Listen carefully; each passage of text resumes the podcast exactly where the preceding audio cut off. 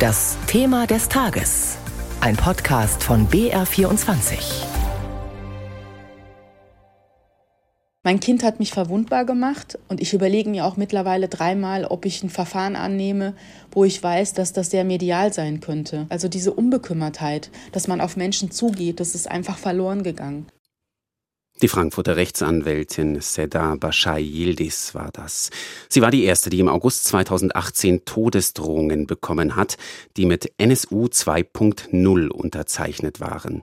Eine Anspielung auf die rechtsextreme Gruppe, die in den Jahren 2000 bis 2007 neun Migranten und eine Polizistin ermordete. Es folgte eine ganze Serie von hasserfüllten Schreiben unter den Adressaten vor allem Frauen, zum Beispiel die heutige Bundesinnenministerin Nancy Faeser, die Moderatorin Maybrit Illner und die Kabarettistin Idil Baydar.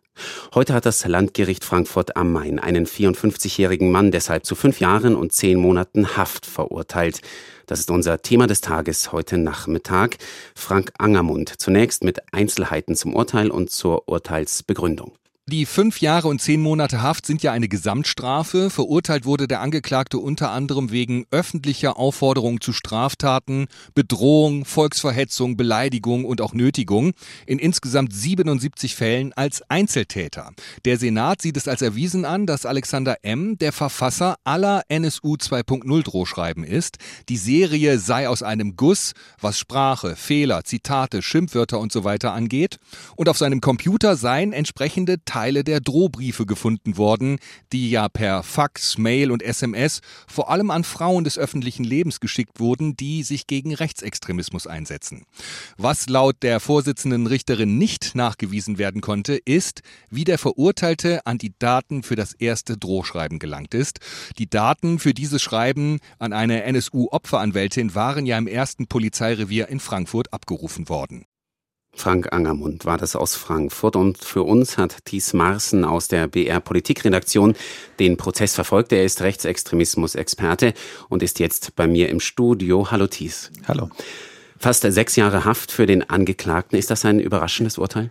Nein, ich denke nicht. Die Staatsanwaltschaft hatte ja siebeneinhalb Jahre gefordert. Es ist nicht ungewöhnlich, dass ein Gericht dann drunter bleibt dass es einen Schuldspruch geben würde, ich denke, das war abzusehen. Da gab es einfach zu viele Indizien, ist ja zum Teil in dem Beitrag auch schon angeklungen.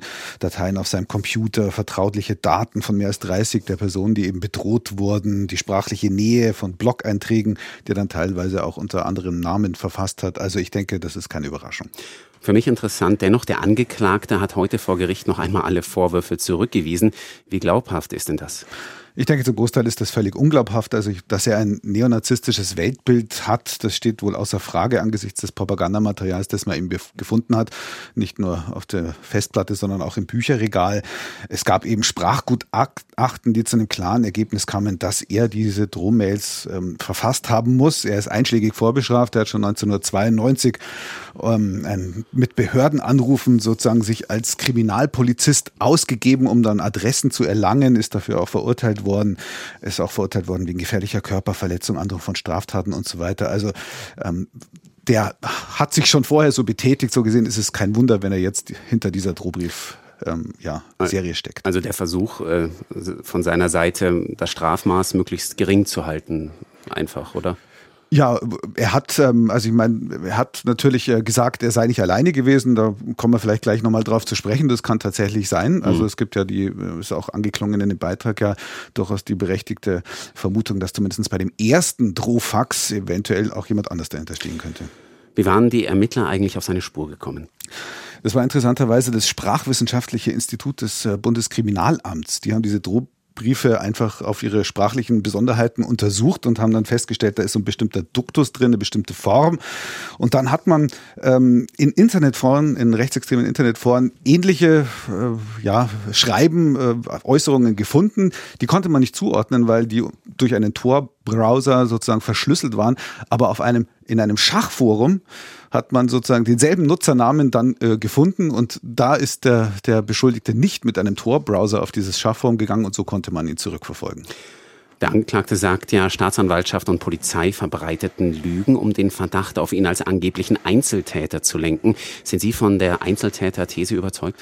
Also ich denke schon, dass ein Großteil der Schreiben tatsächlich von ihm verfasst worden ist. Ähm, da gibt es, wie gesagt, die Gutachten, die auch im Prozess ja vorgestellt worden sind, die sehr schlüssig sind. Ähm, aber er könnte in einem Punkt vielleicht dann doch die Wahrheit gesagt haben. Er hat ja behauptet, er sei Mitglied einer Chatgruppe im Darknet gewesen und da ähm, seien, aus dieser Chatgruppe seien sozusagen die, diese Schreiben ver, äh, verschickt worden dass es solche Foren gibt und dass darüber auch persönliche Daten von Opfern verbreitet worden sind, dass man dort vielleicht sogar darüber diskutiert hat, wen man jetzt als nächstes ins Visier nehmen könnte und ähm, vielleicht dann hinterher auch den Erfolg gefeiert hat. Ähm, davon geht zum Beispiel die Nebenklage aus ähm, und ich halte das auch für nicht ganz unwahrscheinlich. Brisant auch, es sind private Daten der Opfer von Polizeicomputern abgerufen worden. Gab es also Verbindungen zur Polizei?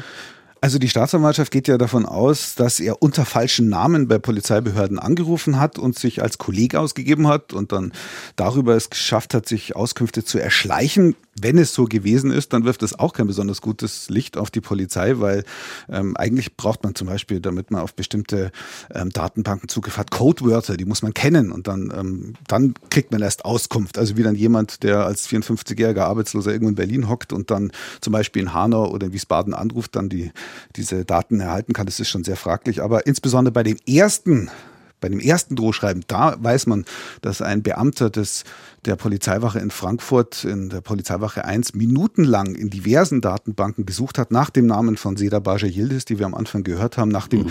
ihrer Tochter, ihrer damals zweijährigen Tochter, nach ihren Eltern, nach ihren Nachbarn und so weiter. Und ähm, da sagt ja auch das Gericht, es ist nicht klar, wie dieses erste Drohschreiben dann zustande gekommen ist, das im Übrigen ganz kurz danach, wenige Minuten nachdem ein Beamter diese Daten abgerufen hat, verschickt worden ist. Also ein sehr enger zeitlicher Zusammenhang. Und etwas bizarr.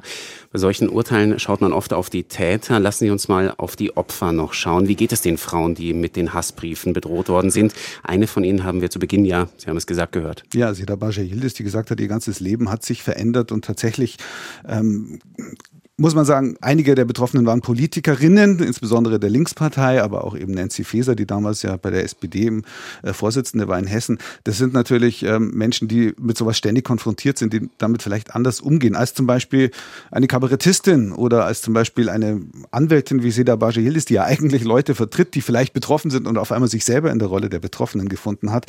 Und äh, die hat es, glaube ich, ziemlich gebeutelt. Und das ist ja auch zum Teil ein finanzielles Problem. Ich meine, die Seda Bajihildis zum Beispiel ist umgezogen umgezogen. Ähm, dann wurde ihre neue Adresse wieder geleakt. Keiner weiß bis heute, wie das zustande gekommen ist. Ähm, dann hat sie ihr Haus gesichert mit Video und was weiß ich für Anlagen. Das wollte aber dann der Staat nicht bezahlen. Die haben gesagt, das ist ihr privates Problem. Da musste sie das erst einfordern. Also das sind wirklich Sachen, insbesondere wenn es dagegen die Kinder geht, wenn die Kinder bedroht werden. Ein Zweijährige mit dem Tod, man will sie schlachten, bedroht wird. Also das hat wirklich viele gebeutelt. Einige sind auch immer noch in therapeutischer Behandlung. Informationen und Einschätzungen von Thies Marsen aus der BR Politik Redaktion. Vielen Dank dafür. Das war unser Thema des Tages zum Urteil im sogenannten NSU 2.0 Prozess.